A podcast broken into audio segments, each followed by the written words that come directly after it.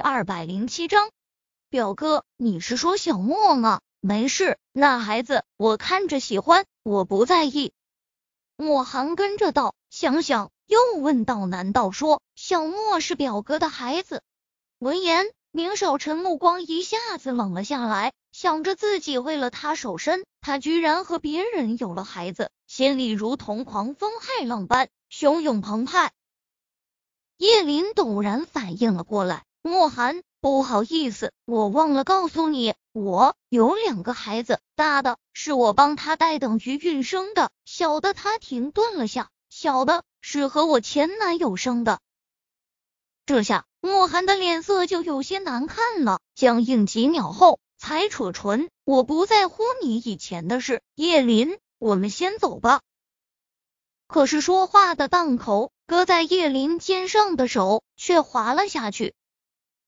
叶林深看了宁少臣一眼，转身走向门口，莫寒紧随其后。接下来的一路，叶林和莫寒都没有说话。叶林是觉得有些尴尬，而莫寒则是在心里思量着刚刚发生的事。到了叶林家门口，车停下，叶林解开安全带，准备下车，胳膊上一阵温热，转头看到莫寒似乎有话说。又收回开门的手。叶林，如果你对我是认真的，我不介意你以前发生过什么事。我莫寒不在乎那些虚的。他的表情很认真，不像开玩笑，却将叶林吓倒了。说实话，他没意料到今天会遇到宁少臣，他更是以为发生了刚刚那样的时候，莫寒会临阵退缩。毕竟他那么年轻。条件那么好，没理由非要娶一个生过两个孩子的女人。可他此刻却说他不在乎，内心没有触动，那真是假的。可是那不是爱呀。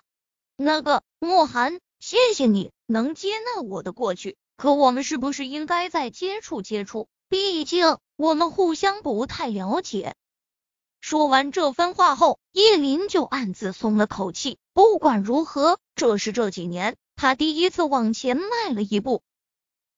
慕寒先是愣了下，接着就反应了过来，忙不迭的点头：“好，好，我我知道了。”那模样让叶林想起了夏雨，那个也曾经说爱他的男人。